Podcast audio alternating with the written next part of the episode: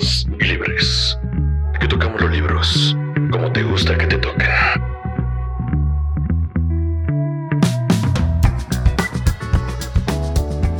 Hola, ¿qué tal? ¿Cómo están? Espero se la estén pasando chido en este inicio del año. Nosotros aquí estamos de nuevo en De Libros y Libres, este podcast acerca de literatura y su relación con nuestra vida diaria. Em, mi nombre es Carlos Escutia y me da mucho gusto estar aquí como cada 15 días con mis cuatemochas, Daniela y Morgan. ¿Qué tal? ¿Cómo están? Oli, yo estoy bien. ¿Tú, Daniela, cómo estás? Hola a todos, eh, yo soy Daniela. Hemos visto a lo largo de estas ediciones, ya son cinco, ¿verdad? Esta es la sexta, el sexto episodio Em, me parece que sí es el sexto episodio, ya no me acuerdo de la cuenta. Pero bueno, el punto es que hemos visto varios géneros literarios, hemos revisado novelas, crónicas, em, cuentos, poesía, y ahora nos vamos a adentrar a una obra de teatro. Em, vamos a ver en esta ocasión una, una obra de Juan Villoro, se llama Conferencia sobre la lluvia. Em, a mí me tocó elegir este texto. Bueno, en particular, Juan Villoro mm, fue, o sí, yo creo que ya fue, ya no lo es. fue uno de mis escritores mm, predilectos. Em, me sentí como, muy identificado con él hace algunos años. Em, me gustan mucho sus, crónicas, sus artículos periodísticos, sus novelas. Bueno, se me hace un autor como mm, muy... Que, tiene una visión muy aguda acerca de la identidad mexicana y acerca de la literatura en sí. Varios de sus textos tiene muchas referencias de otros libros y de otros autores. Lo que quizá ya no me gusta tanto de él es que es como el arroz de todos los moles, ¿no? Lo invitan a participar en lo que ustedes imaginen y, y ya como que a veces cansa que que no, que, sea pues tanta como una referencia. Y no le den chance a otras personas de publicar o de dar una conferencia o algo más.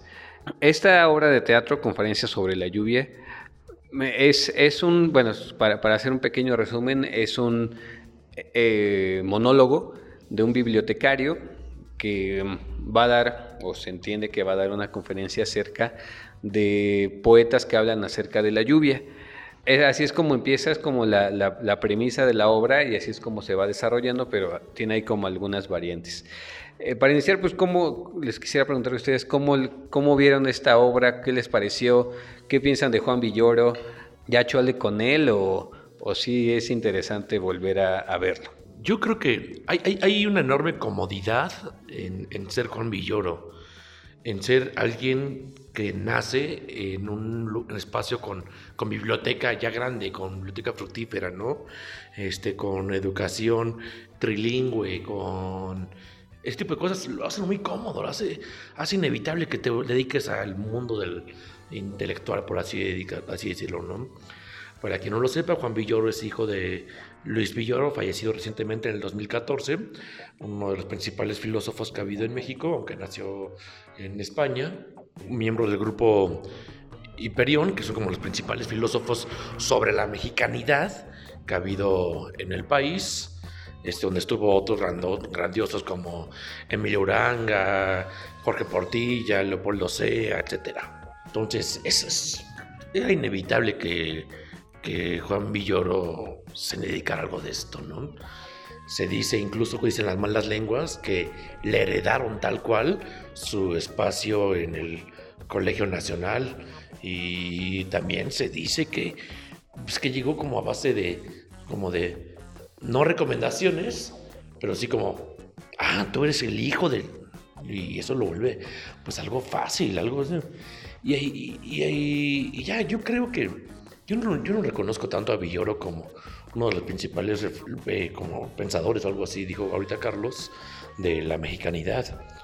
Yo creo que su mayor reflexión este, o aporte son sus reflexiones sobre el fútbol, porque creo que es lo único original que tiene.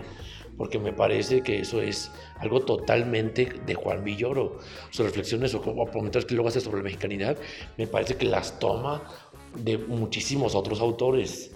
Y, la verdad es que, por ejemplo, a mí Juan Villoro como escritor, pues no soy yo tan fan, pero me parece un conferencista que cumple muy bien su, su, rol como difusor, como difusor de, de, la, de, la, cultura.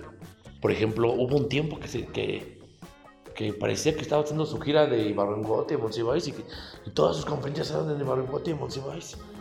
Y yo estaba como, sí, sí, ya lo dijiste en las otras tres conferencias que dijiste sobre ellos.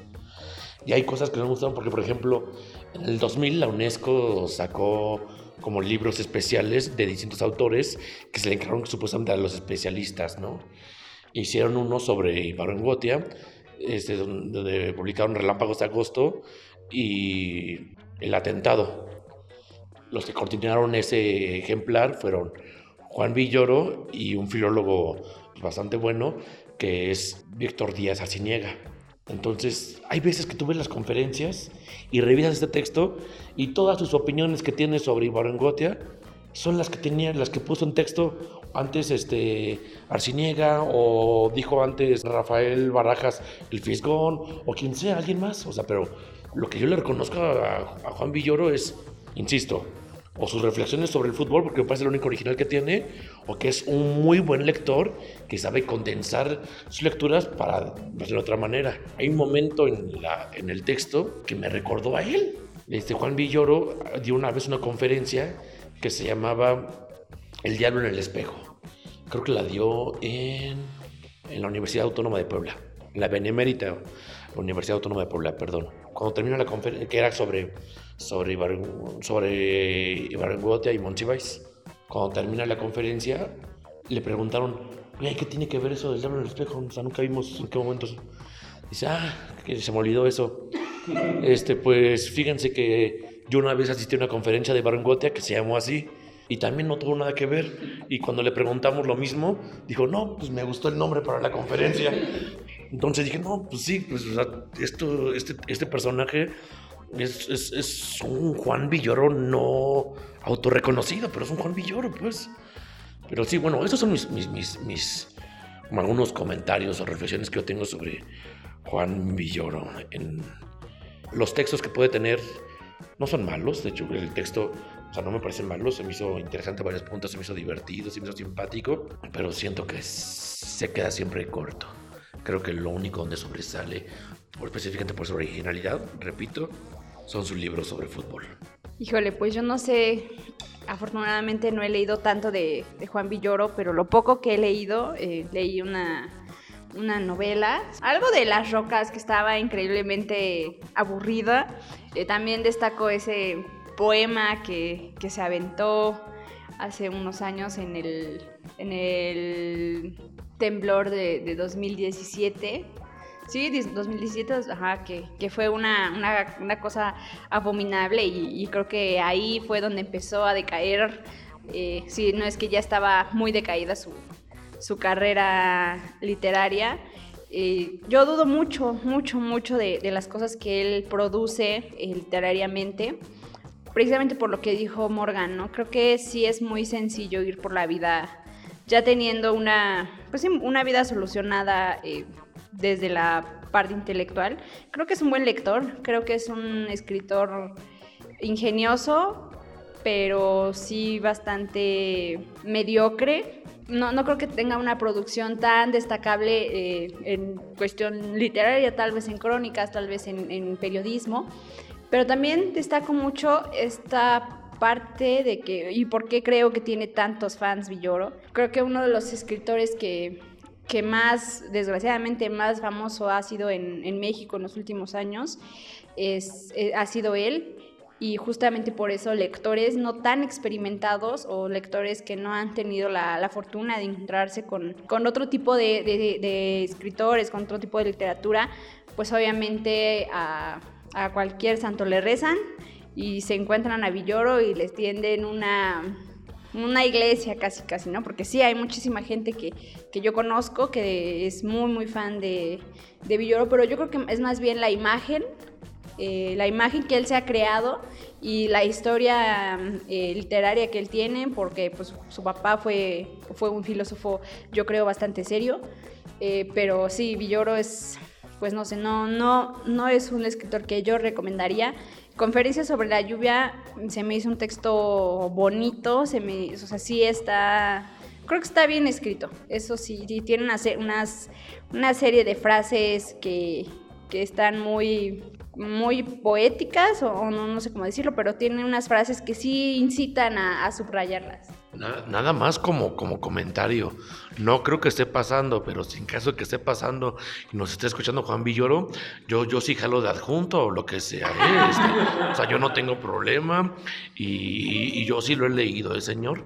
Este, y ya. Se hace, se hace pues, interesante, pertinente hablar, antes de, empezar a hablar de, la obra de teatro, hablar en sí de él, ¿no? Porque, eh, bueno, de él y de lo que representa, vaya. O sea, representa esta tradición de, de como, como hay una frase, de, una, una, frase que, que viene fuerte últimamente, que es de viejos lesbianos, es decir, estas personas, estas, sobre todo hombres, que ya lo, ya lo dijeron, tuvieron la vida intelectual eh, resuelta y se convierten, se, convierten en, se convierten en referentes a tal punto que, que no, se no, no, no, se toma la opinión de, de, otras personas, ¿no? sobre todo de gente más joven, y también representa como los escritores como del siglo pasado, ¿no?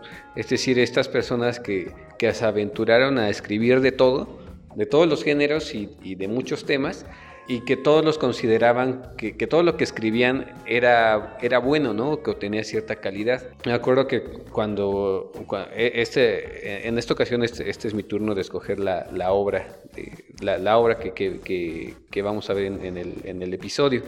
Y antes de eso yo quería elegir a Villoro y antes eh, em, estaba por un, un libro de crónicas de Yucatán y lo volví, lo releí las primeras 50 páginas y cuando lo releí dije, no, esto está muy feo, ¿no? Bueno, no muy feo, pero dije, no, no tiene como una calidad tan buena, ¿no?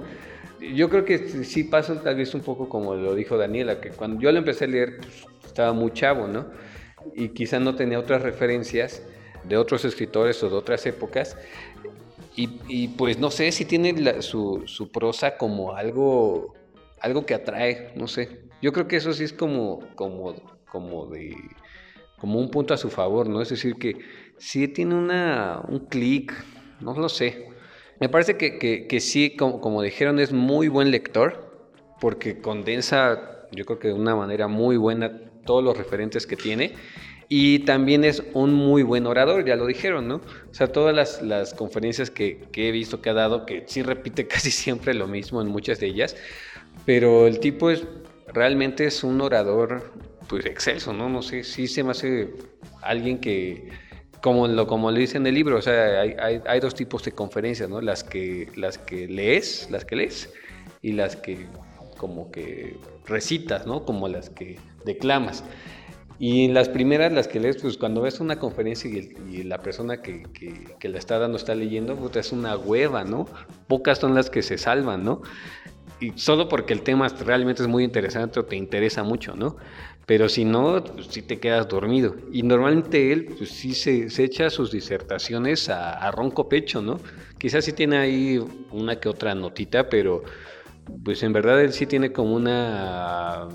Bueno, sus cualidades es como su buena memoria y, y su gran habilidad de condensar como muchos textos, ¿no? También pienso mucho en que, bueno, esto que, dijo Carlos, que algo tiene su prosa, estaba pensando en que, mm, bueno, la, tesis de Carlos es sobre los intelectuales de, México y pienso que él habla mucho como de la del ambiente intelectual y eso, quieras o no, pues sí resulta atractivo. O sea, por ejemplo, aquí en conferencias sobre la lluvia creo que habla sobre un, una persona que, se dedica a los libros y eso a la gente que de alguna u otra forma nos dedicamos a los libros, leer sobre personas que se dedican a, los libros de, una u otra manera, pues sí nos parece como, como muy atractivo, ¿no? Atrayente. Obviamente eh, te sientes como identificado eh, en, varias, en varias partes de lo que, de, las cosas que él, dice. También yo creo que es un gran, eh, un gran orador. Tuvimos, este, Carlos y yo, la oportunidad de ir a un concierto, un concierto que él dio de, de, crónicas. Lo, que hacía, él, él, tiene un libro que se llama Tiempo, Tiempo transcurrido, que son unas crónicas que tratan acerca de música en los años 80, 70, 80, en particular en la Ciudad de México. Y lo acompañó una banda en la que estaba Alfonso Herrera, creo que unos de Caifanes, o sea, había como Alfonso André, André, sí, yo me que dije Alfonso Herrera, ese es, ah, ese es el de Rebelde, perdón, Alfonso André, sí.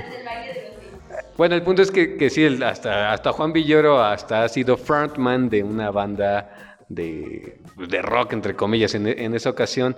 Eh, él recitaba de alguna forma sus crónicas mientras los músicos lo acompañaban con, algunos, pues con música, vaya. Y ya nos pasamos casi 20 minutos hablando acerca de él nada más. Ya entrando de lleno al libro, eh, lo primero pues es acerca del género, ¿no? Es la primera vez que, que eh, retomamos una obra de teatro. Siento yo que, no sé ustedes cómo lo ven, eh, de por sí hay pocos lectores, ¿no? Hay pocos, los, la mayor parte de la gente que lee, lee novelas. Yo creo que sigue poesía, no, yo creo que, no sé, no sé si poesía o cuento, quizá cuento, después poesía y al final eh, teatro, ¿no? Me parece que es el, el, género menos leído. Este es un monólogo, como ya lo, habíamos dicho. ¿Y ustedes cómo lo vieron y cómo ven el teatro en sí como género? Como género que se lee, no como género que, se observa, no como, vaya, como una obra de teatro, como presentaciones. Es interesante esto porque podríamos hablar de más de un autor este, cuando hay un texto ¿no? en el teatro. Por ejemplo, en este momento supongamos que Juan Villoro, bueno, aquí Juan Villoro es el autor de Conferencias sobre la lluvia. Se presenta la obra de teatro cuando se presenta la obra de teatro, hay un director o directora que puede decidir agregarle o ponerle o quitarle o incluso, no, no, no, que no sea como en el texto. Quiero que haya público detrás de él o quiero que haya un, no sé, que esté vestido de tal manera. Que eh, explican en el texto que tiene como entre 50 y 70 años. No, yo creo que es un chavito, yo, creo que es una señora, etcétera. Entonces, ahí podemos hablar de otro, otro autor, ¿no? Que es el, director de la obra, ¿no? Pero aparte, cuando el actor está interpretando, hay, actores de, método que dicen tal cual sus diálogos, pero hay otros actores que le dan como cierto eh, se toman ciertas libertades en la interpretación y, no sé, o sea, se, dan la oportunidad de, como de reestructurar el texto y, decirlo como a su manera. Entonces podríamos hablar de incluso un tercer autor del texto.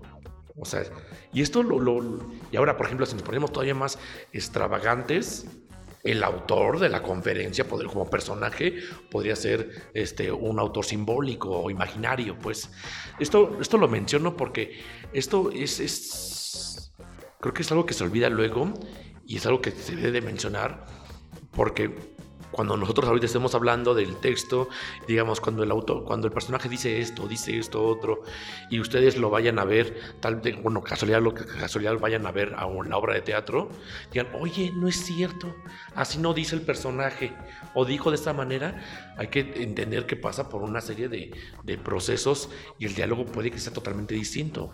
Esto me parece como importante siempre advertirlo cuando hablamos de teatro, ¿no? Otra cosa, el, el texto en la dramaturgia es, no es como la poesía, como el, ensayo o la narrativa. Funciona como en distintos niveles. O sea, primero son los diálogos, que son los diálogos de los personajes con lo que están diciendo y todo esto. Aparte de eso están las acotaciones, que son como lo que podría ser la contextualización de, del, momento de, de los personajes, pues.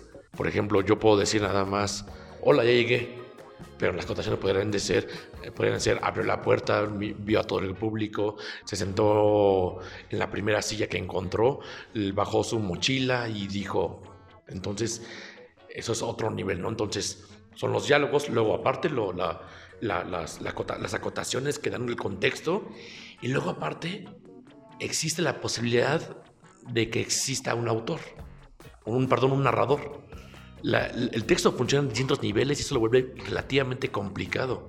Ahora, si, eso, si esto es un, esta novela, con esta novela, con esta obra de teatro no pasa tanto, pero si aparte fuera una, una, obra en la que el público es un personaje, eso lo vuelve todavía más complicado porque es echar busca pies para ver la reacción del público. Entonces esto lo vuelve todavía más complicado. Creo que en general el teatro se lee poco porque se conoce poco, porque se escribe poco, porque se sabe poco del teatro en general. Si pensamos en dramaturgos importantes en México, nada más en México, son personas que aparte se dedicaban a otra cosa. O sea, aparte se dedicaban a la novela, a la poesía, o tal cual eran académicos, o tal cual este, eran periodistas, o, o, sea, no hay, o al menos yo no puedo ubicar algún dramaturgo mexicano que se dedicara solamente a eso. Y eso dice mucho del género, porque sí puedo ubicar poetas que se dedicaban solo a la poesía, o no sé, cuentistas, novelistas que se dedicaban solamente a eso, pero no puedo ubicar un dramaturgo que solamente se dedicó a eso, y eso lo vuelve complicado de por sí es complicado eh, vivir de la escritura. Ahora, aparte, uno pensaría, bueno, ¿a qué tendré la, posibilidad de, cada vez que se presente la obra, tener regalías, algo así? Pues no creo. ¿Cuántas veces hemos visto obras presentadas que estoy segurísimo que el autor o la autora ni siquiera supieron que se presentó?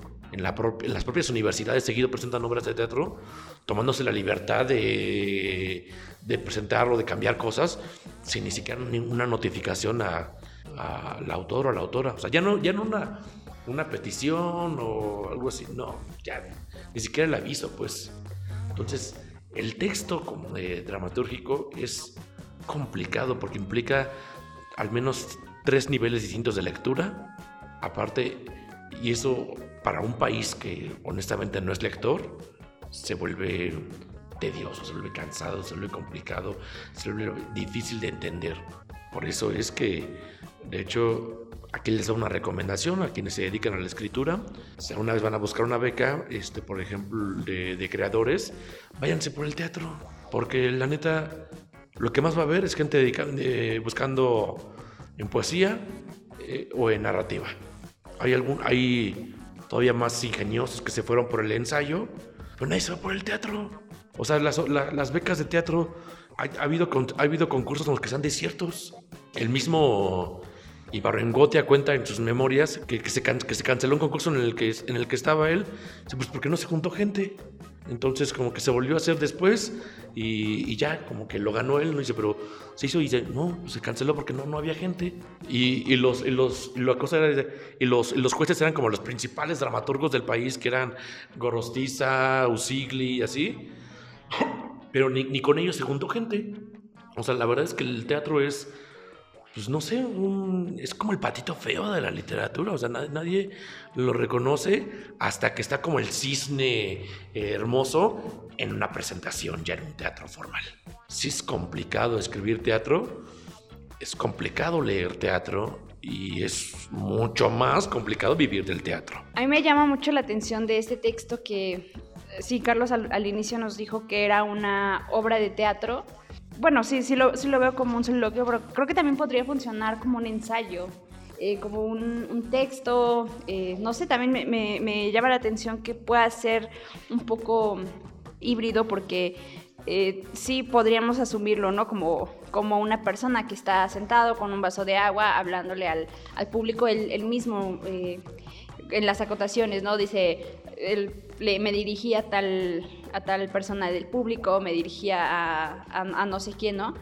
Pero me, gusta porque es un texto eh, muy reflexivo, extrañamente reflexivo, y que puede o que está coqueteando con el ensayo justamente por su naturaleza de, de soliloquio, ¿no? Es un personaje que está hablando, sí, consigo mismo de alguna forma, y justamente creo que ese, ese es el ensayo y ese es el meollo en general de todo el texto, es em, tratar de compartir con, el otro y compartiendo con el otro de esa forma o teniendo una conversación con otras personas, uno puede tener ciertos, eh, cierto aprendizaje o cierto, cierto conocimiento que, tal vez eh, de, otro, de otra forma sería no, no, no, podría ser tan, tan asequible.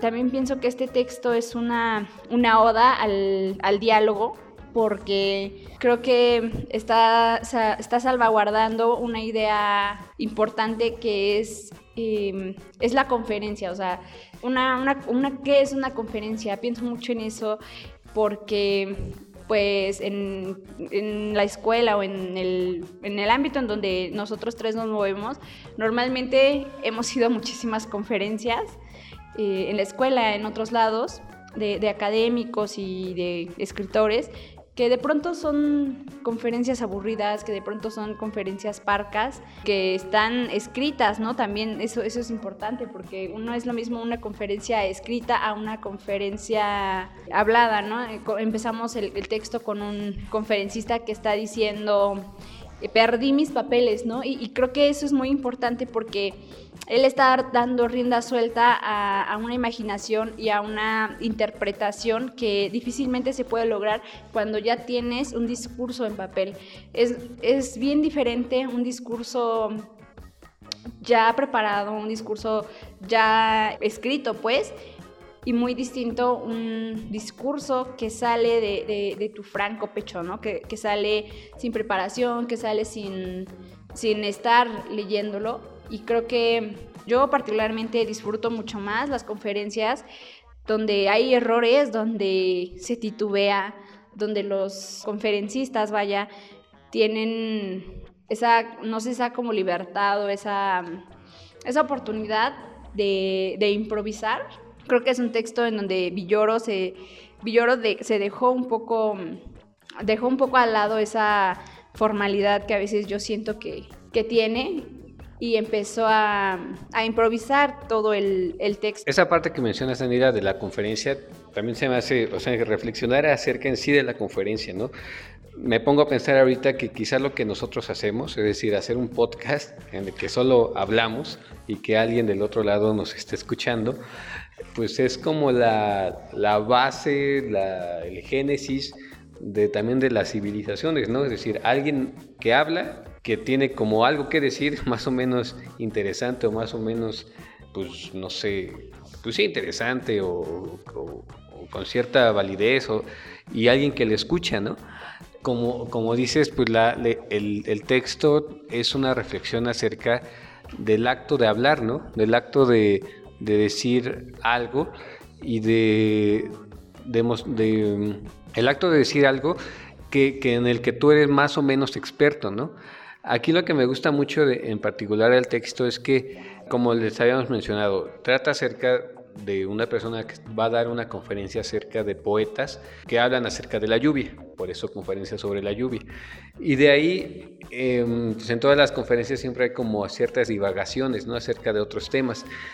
Y, en, este en particular, el, el conferencista o el bibliotecario, que es un bibliotecario, empieza a hablar de unas señoras que le ayudan en su casa, de, en sí de la, de la conferencia en sí, del diálogo en sí, de los libros, de las bibliotecas, de un amor ahí transitorio que tuvo en algún momento de su vida.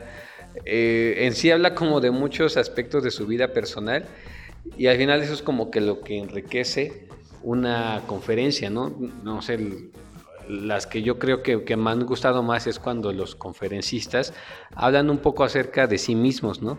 Y lo relacionan con lo que están platicando, ¿no? Otra cosa que me llama mucho la atención y que también destaco de, de Villoro, no lo mencioné hace rato, es como su capacidad para hablar de cosas muy sencillas o muy simples. O sea, por ejemplo, no sé, nadie escribe sobre la lluvia. Y creo que muchas crónicas y muchos textos de Villoro, así como, como particularmente este texto, comienzan con una cosa muy pequeña, ya lo decía Morgan, ¿no? O sea, toma de, tema el, balón o el fútbol, y aquí está tomando la, lluvia, pero de ahí como parte a otros, a otros lugares. Eh, a mí este texto me parece muy reflexivo, no, no sé si está reflexionando sobre la lluvia, aunque dice conferencia sobre la lluvia y, me gustaría saber, ¿no? ¿Qué, piensan eh, Morgan y Carlos sobre, sobre la lluvia, sobre, sobre estar poetizando, pues sí, ¿no? La, la lluvia. Pero creo que esa capacidad que tiene Villoro de hablar de cosas que tal vez nadie hablaría porque tal vez no, no, no tendría sentido para, para, muchas personas hablar de cosas tan cotidianas, tan comunes, como, como lo es la lluvia, como es eh, una persona que se dedica a guardar libros y cómo de ahí parte o, está reflexionando sobre otras cosas más, pues sí, un poco más profundas. A mí lo que me acuerdo que, que menciona en una parte que la lluvia es como ese acompañante que no molesta. O sea, cuando estás en tu casa y está lloviendo, te gusta que, que esté la compañía de la lluvia, pero si estás en tu casa y y suena el, tráfico o suenan tus vecinos con música estridente o eso, pues no es una compañía que te guste, ¿no? También la lluvia es una, aunque pues es también como un cliché a veces, ¿no?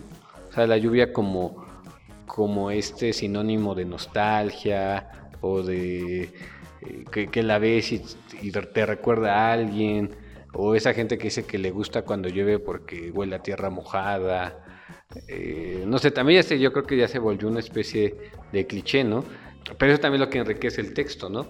Que, también como que reflexiona un poco sobre eso, ¿no? Sobre la, qué tan recurrente es para muchos escritores escribir acerca de un mismo motivo, ¿no? Que, en este caso es la lluvia, ¿no?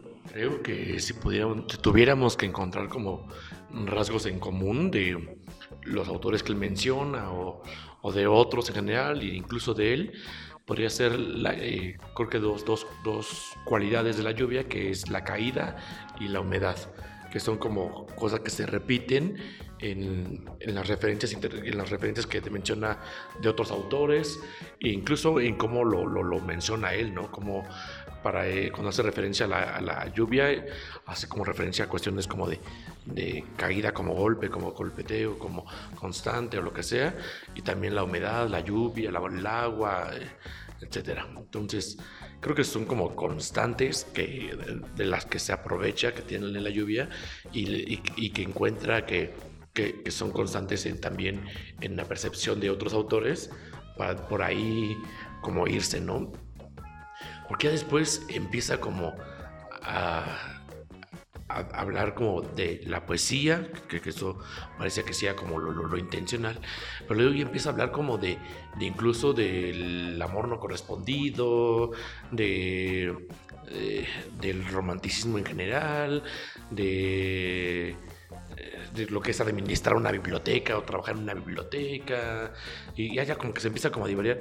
Y por ejemplo hay momentos en los que a mí me recuerdan como, bien dijo Daniela, al ensayo, o sea, como esa este, reflexión libre sobre cualquier tema, ¿no? Como, y, me agrada, pues, esa, esa parte como que sí me gusta, como que en algún momento este, empieza a decir cosas que te, te da risa, ¿no? dice, ay, ¿por qué, por qué, señor loco, por qué dijo eso?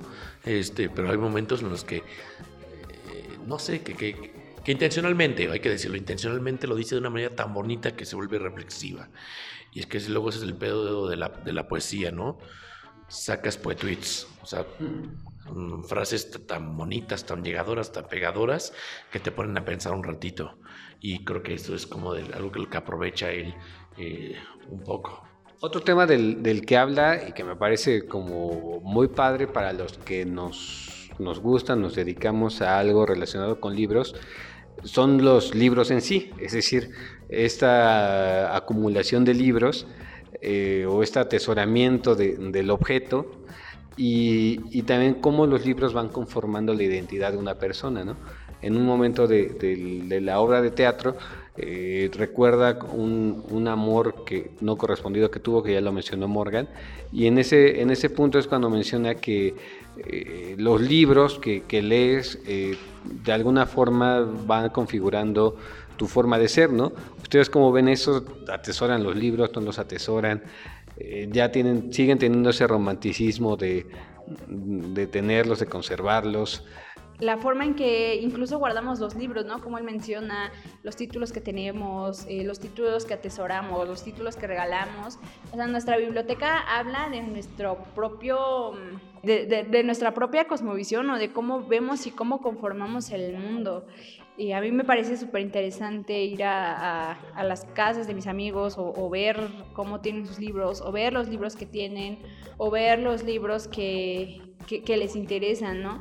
Yo, yo creo que una de las cosas más ricas que tiene la, gente o, la, las personas con las que convivo es eh, la forma en que habla de, sus libros y la forma en que sí, de que los, los tiene o, o, incluso no, no los tiene, ¿no? Yo ya soy una una lectora 98% digital y también eso habla, pues sí, eso también habla de cómo conformo mi existencia y cómo me muevo por el mundo, ¿no?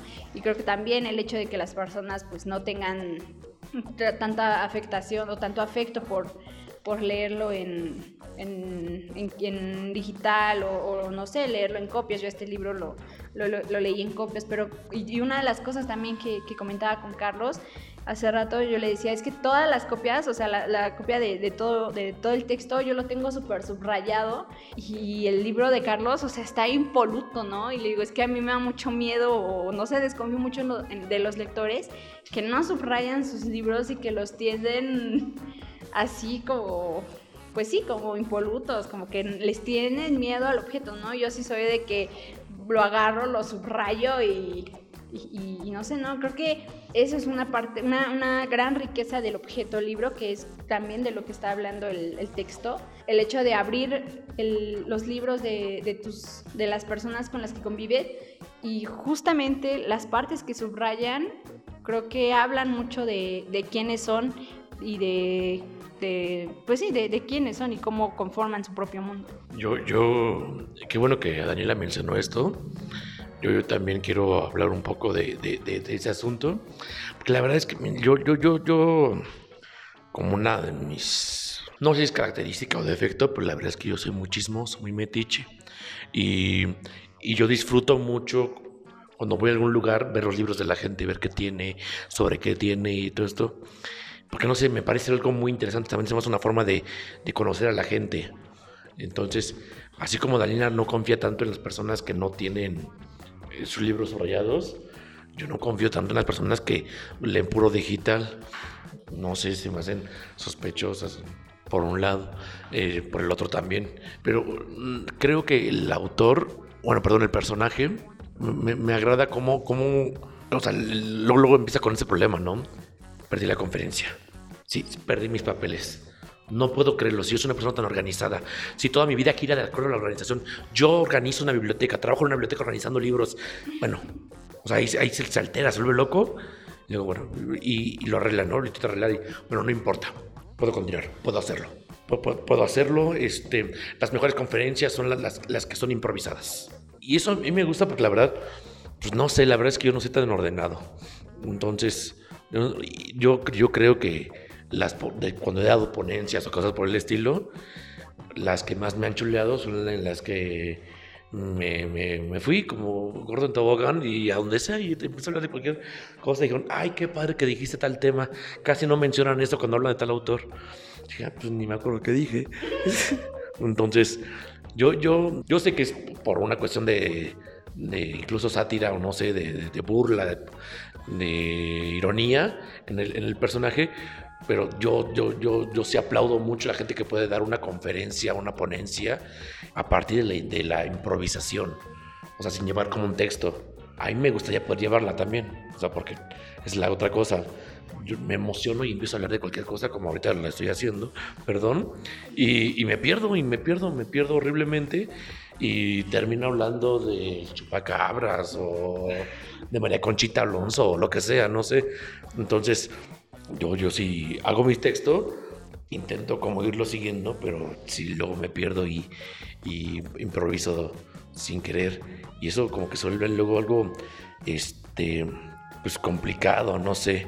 Creo que el, personaje, porque hay algo que me gusta en las acotaciones, cada vez que, que, como casi siempre que va cambiando de tema, algo pasa con los libros que tienen en la mesa.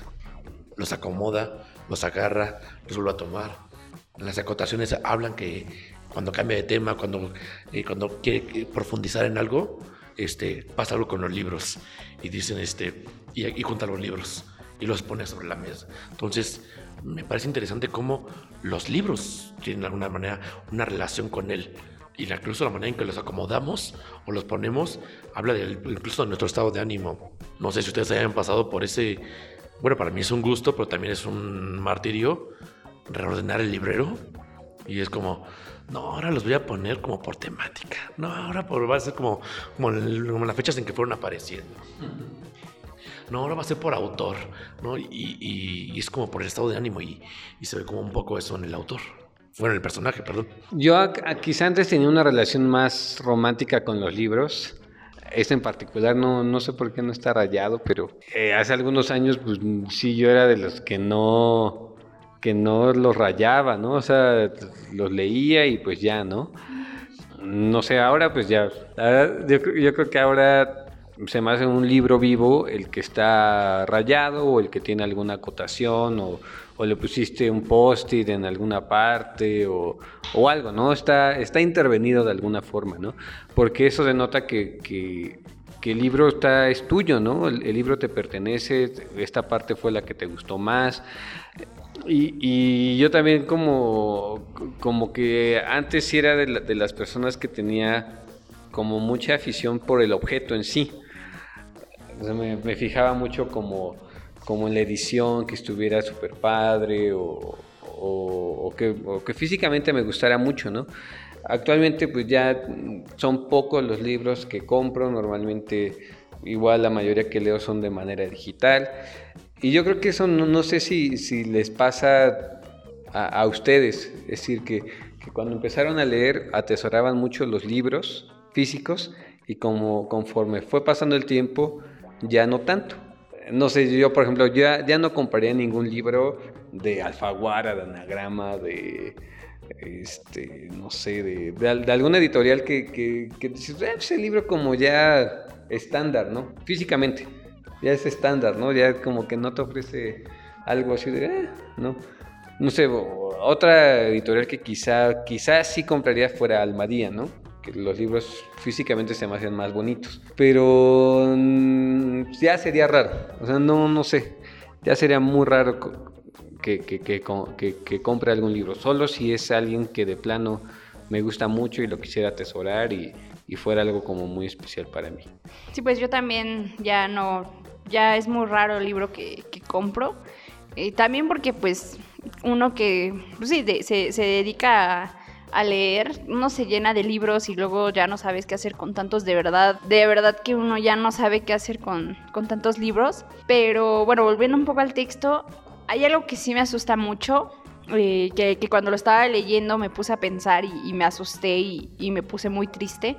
Fue que, bueno, cotidianamente o, o hace un año, tal vez un poco más cotidianamente, yo iba a, conferencias, eh, también yo, a, mí me gusta mucho hablar en público, me gusta, eh, así como Morgan lo, mencionó, pues pues dar algunas conferencias, este, bueno, ponencias, ponencias. Y, creo que es, eh, lo, lo, hago o lo he hecho de manera, pues sí, en público con, con personas y, y, uno se traga un poco la pena, pero pero creo que la emoción o el nervio de estar frente a tantas personas o frente a las cinco personas que seguramente están en, las ponencias de, los estudiantes de humanidades es, es muy rico, o sea, de verdad emocionalmente es muy padre. Incluso el, no sé, el miedo a que la riegues, porque pues obviamente como, como estás así, ahí, ahí hablando con, con la gente, pues la puedes regar, ¿no? Y, ahora que, estuve leyendo el texto y viendo la situación en la que actualmente vivimos, me asusté muchísimo porque, pues, quién sabe cuándo volvamos a ir a una conferencia. Pero ya empezaste a llorar. tranquis, tranquis. Bueno, es que sí, o sea, pues ahora las conferencias que, que ustedes han dado, o sea, Morgan y, tú, Daniela, no, pues sí, yo sé que, que no es lo mismo eh, estar eh, frente a frente con la gente que, está interesada en, escuchar algo de lo que vas a hablar, a, hacerlo frente a una, pantalla, ¿no? Pues sí, es, es muy, muy diferente, ¿no? Y pues yo creo que lo, lo padre de este texto es pues eso mismo, ¿no? Eh, recuperar esa experiencia que uno tiene cuando va a escuchar a alguien hablar. O sea, tú vas a escuchar a alguien hablar porque pues te interesa su forma de pensar, el tema que va a decir, etcétera, ¿no? Eh, pues ya para ir cerrando, quisieran decir algo más, algo más acerca de, del texto, de los temas que tocamos, de Villoro, de los viejos lesbianos, de, de, algo más acerca de, este texto que, que, ya hasta nos hizo llorar.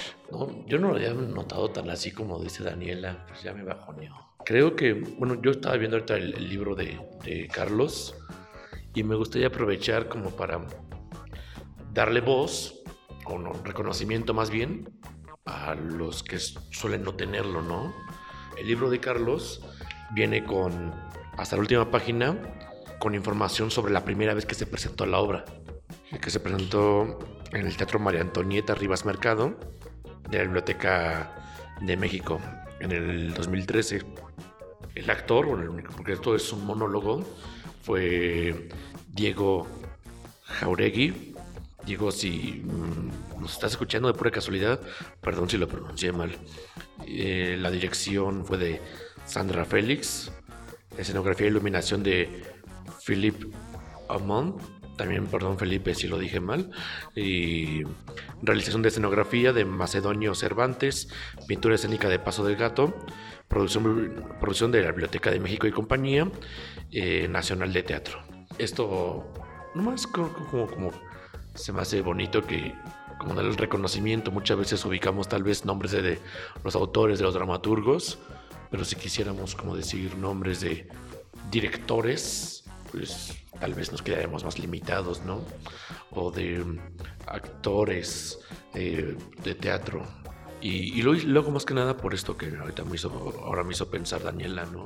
Si nosotros que nos dedicamos propiamente a lo que es que son unos objetos como tal, estamos sufriendo de alguna manera la, la falta de, de, encuentros sociales, como será para las personas que literal viven de eso, ¿no? De, de los, del espectáculo, de los encuentros sociales como tal, ¿no?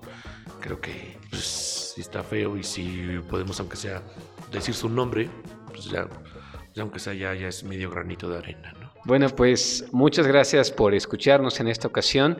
Eh, recuerden que cada 15 días hablamos acerca de un libro nuevo y pues acérquense al teatro, quizás sea otra forma, al teatro leído, ¿no? Quizás otra forma de, poder eh, estar en contacto con, con, esa, con esa arte que yo creo que es la más viva que pueda haber de todas las bellas artes que existen, ¿no? No hay nada más, más directo ni más vivo que el teatro. Y bueno, nos vemos pronto.